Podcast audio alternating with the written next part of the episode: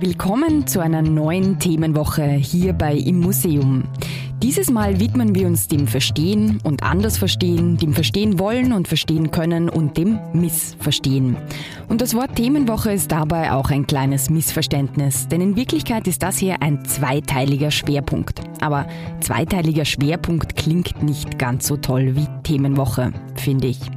Willkommen also zur Themenwoche zur Ausstellung 100 Missverständnisse über und unter Juden, die im Jüdischen Museum zu sehen ist und die von der neu angetretenen Direktorin Barbara Staudinger gemeinsam mit einem riesigen Team an KuratorInnen gestaltet wurde. 100 Missverständnisse über und unter Juden. Ich glaube, in dem Wort Missverständnis liegt auch eine Chance. Das ist Barbara Staudinger. Wir wollten eben nicht mit dem erhobenen Zeigefinger arbeiten. Wir wollten nicht sagen, pass auf, du hast ein Vorurteil, ich bin besser als du, ich zeige dir, dass du ein schlechter Mensch bist und ein Vorurteil hast und dann sage ich dir, wie es richtig geht. Das wollten wir nicht machen. Wir wollten eben auch die Möglichkeit geben, zu lachen und zu sagen, okay, bin drauf reingefallen, zwar nur ein Missverständnis, hab's falsch verstanden. Die Ausstellung erzählt das Missverstehen über und unter Juden in 100 Objekten. Ein kleines Lexikon der Verständnisschwierigkeiten über die jüdische Identität, über jüdische Zuschreibungen, über das Jüdischsein an sich. Und so leichtfüßig dieses Wort Missverständnis daherkommt, so sehr Barbara Staudinger uns zum Lachen auffordert, so politisch, ernst und auch mutig ist die Ausstellung selbst. Denn was die neue Direktorin auch sagt, ist, dass das Museum ein politischer Ort ist. Und genau so ist ihre Antrittsausstellung auch gestaltet. Eine Ausstellung, die provoziert oder zum Gespräch einlädt. Missverständnis Nummer 39. Auge um Auge, Zahn für Zahn, fordert zur Rache auf. Das ist eines der Missverständnisse, das da im mittleren Raum an der Wand aufgelistet ist. Auge um Auge, Zahn für Zahn. Ein falsch verstandener Leitsatz, der laut Begleittext die Basis für einen antisemitischen Mythos ist. Der Mythos des rachsüchtigen Juden. Auge um Auge, Zahn für Zahn sei aber, ist hier zu lesen, eigentlich ein Gesetz, das Verhältnismäßigkeit einfordere. So etwas wie der kategorische Imperativ. Tu den anderen nicht mehr an, als sie dir selbst angetan haben. Am Boden davor liegt das Objekt dazu. Ein Mensch mit ausgestreckten Händen liegt bäuchlings am Boden. Wie ein Teppich eines erschossenen Tigers von einer Safari. Die Haut aufgespannt, links und rechts zwei schlaffe Hände, hinten die Füßchen und vorne ein Kopf, den wir alle kennen. Hitler mit ergrautem Haar. Auge um Auge, Zahn für Zahn. Wenn man dran vorbeigeht, weiß man, und mit Mann meine ich in dem Fall mich, nicht so ganz genau, was ich fühlen soll, darf oder will. Es ist ein selbstbewusstes Statement des Künstlers Boas Arad, das jedenfalls Reaktionen auslöst. Am Eröffnungsabend platze ich dann auch mitten in eine Diskussion zwischen zwei Menschen vor diesem Objekt hinein, die sich erst hier kennengelernt haben. Wir haben aber nette Bekanntschaft gemacht. Jetzt quatschen wir darüber, was es in Österreich und Deutschland bedeutet, ähm, naja, Hitler so liegen zu sehen und ähm, was es für eine New Yorkerin bedeutet, den so zu sehen. Also. For me, as an American Jew, I see Hitler constantly. Constantly. He, jokes about him, comics about him, he's everywhere, but in a very specific way. He's the epitome of evil in American culture, so we see him everywhere. Und so dreht sich das eigentliche Missverständnis, Juden wären rachsüchtig, ein bisschen um. Denn die Diskussion, die hier tatsächlich stattfindet, ist wohl, ob man über Hitler lachen darf. Und die Antwort darauf, die fällt ganz anders aus, je nachdem, mit welchem Rucksack an Erfahrungen, an kultureller Prägung, an Gelerntem und an Erfahrungswissen man diese Ausstellung betritt. All these misunderstandings are connected to your cultural habits. It's so true. Like, like it is a cultural habit, and I think it's it's what it is about. But maybe, I mean, the whole exhibition shows it just shows you what like misunderstanding you have as who you are, as where you come from, to realize that it's about where who you are and where you come from. Isn't the whole the story about it? Je nachdem, wer wir sind und mit welchen Vorstellungen, mit welchem Verständnis vom Jüdischsein wir das Museum betreten, können wir über das eine lachen, das andere lernen und das nächste vielleicht auch gar nicht verstehen. Denn all diese 100 Missverständnisse, die wie in einem Lexikon hier versammelt sind, diese 100 Bilder vom Jüdischsein, können etwas in uns aufdecken, von dem wir vielleicht gar nicht so genau wussten, dass diese Bilder auch in uns existieren. Dass Jüdinnen und Juden zum Beispiel besonders lustig seien. Missverständnis Nummer 46. Jüdische Witze sind lustiger als andere. Besonders intelligent. Missverständnis Nummer 7. Alle Juden sind kluge Denker. Besonders schwach. Missverständnis Nummer 8. Juden sind schmächtig und schwach. Besonders religiös. Missverständnis Nummer 68. Alle Jüdinnen und Juden sind religiös. Besonders, jedenfalls. In allen Verhältnissen von Mehrheitsgesellschaften zu Minderheiten wird, werden Minderheiten normiert. Das ist Chefkurator Hannes Sulzenbacher.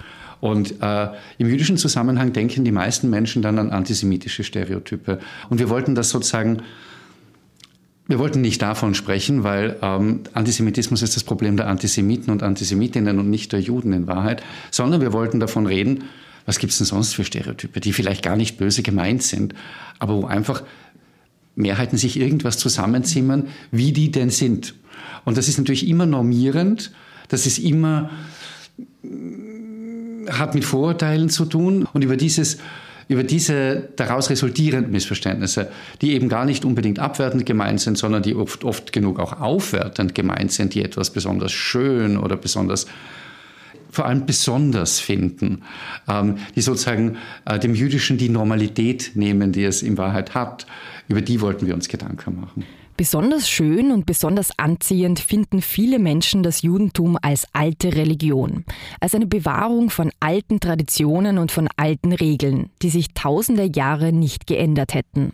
Und damit verbunden ist die Vorstellung, dass Judaiker, also Objekte, die mit jüdischen Feiertagen verbunden sind, so wie ein Hanukkah-Leuchter, besonders wertvoll seien. Missverständnis Nummer 20. Jüdische Zeremonialobjekte sind alt, traditionell und aus wertvollen Materialien gefertigt. Und genau damit will man hier aufräumen und zeigt an einem Tisch einen knallbunten Hanukkah-Leuchter aus Plastik.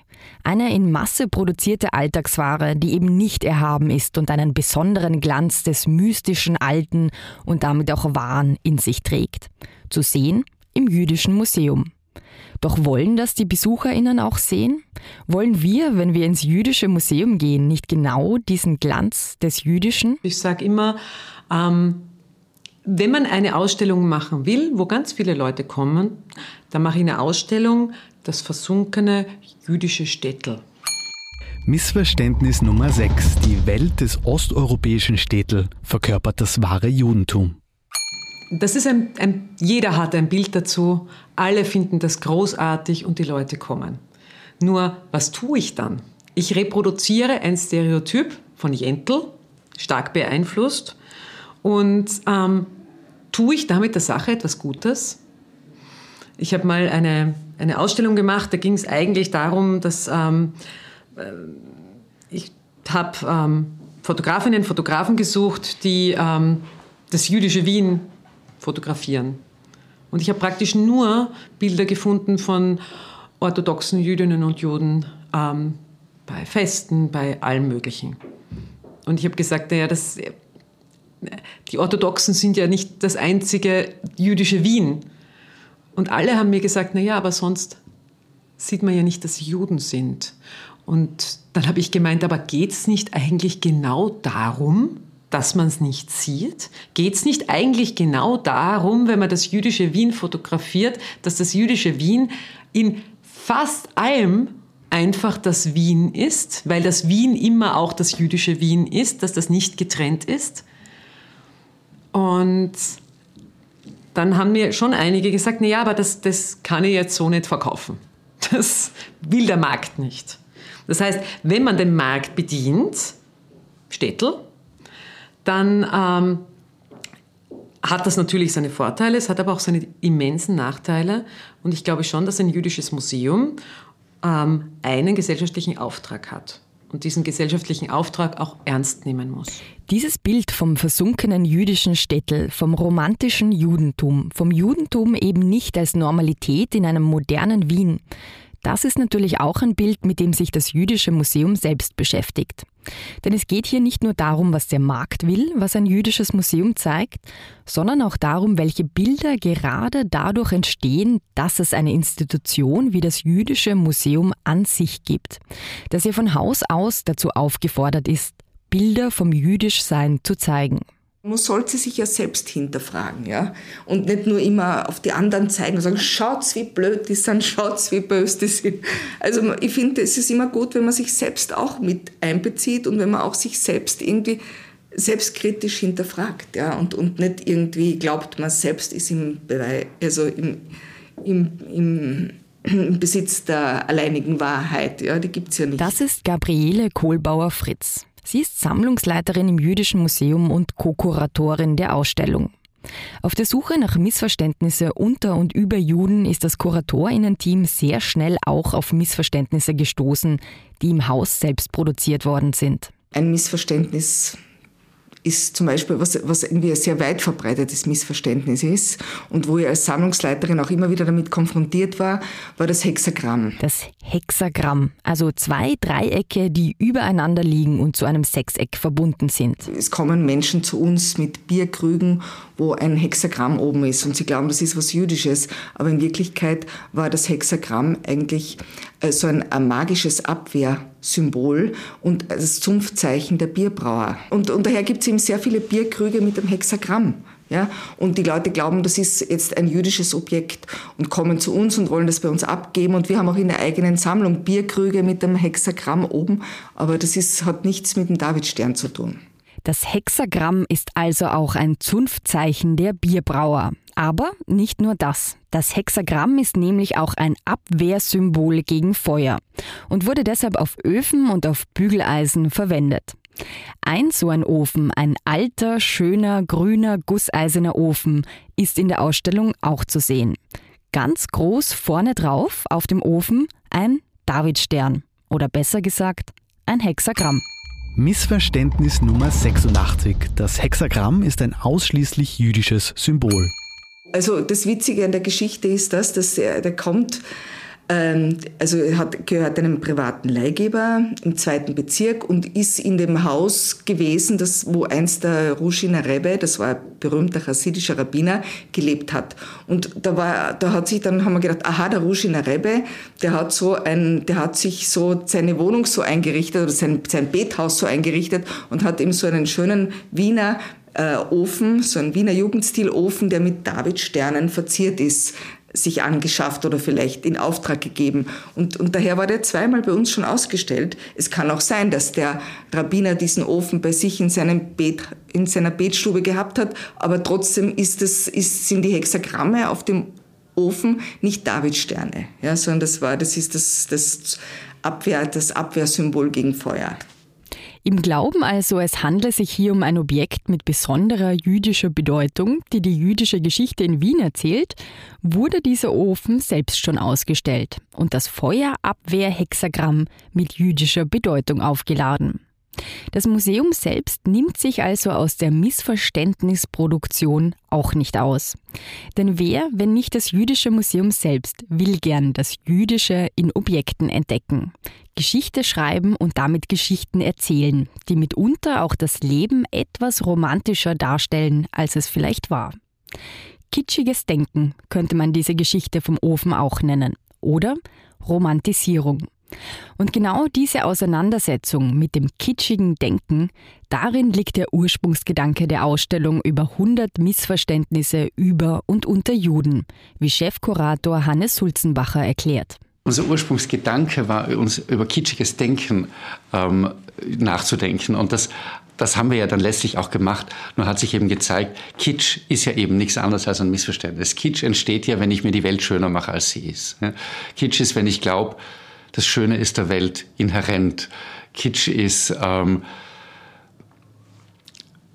wenn ich mir die Welt zurechtschneide. Und davon handelt, das sind letztlich alles Missverständnisse. Mit Missverständnissen erzeugt man Kitsch und Kitsch ist selbst ein Missverständnis. Und ähm, wir haben es eben dann, es geht sehr oft um kitschiges Denken in dieser Ausstellung. Wir wollten es noch um einige Dinge erweitern, eben gerade um Dinge, wo es dann vielleicht auch ein bisschen mehr wehtut, als, äh, als wenn man nur über Kitsch spricht. Äh, und vor allem ähm, irgendwie auch ein wenig prägnanter und schärfer in der Formulierung werden kann.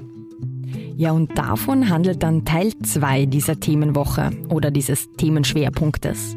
Von den Missverständnissen, wo es ein bisschen mehr wehtut.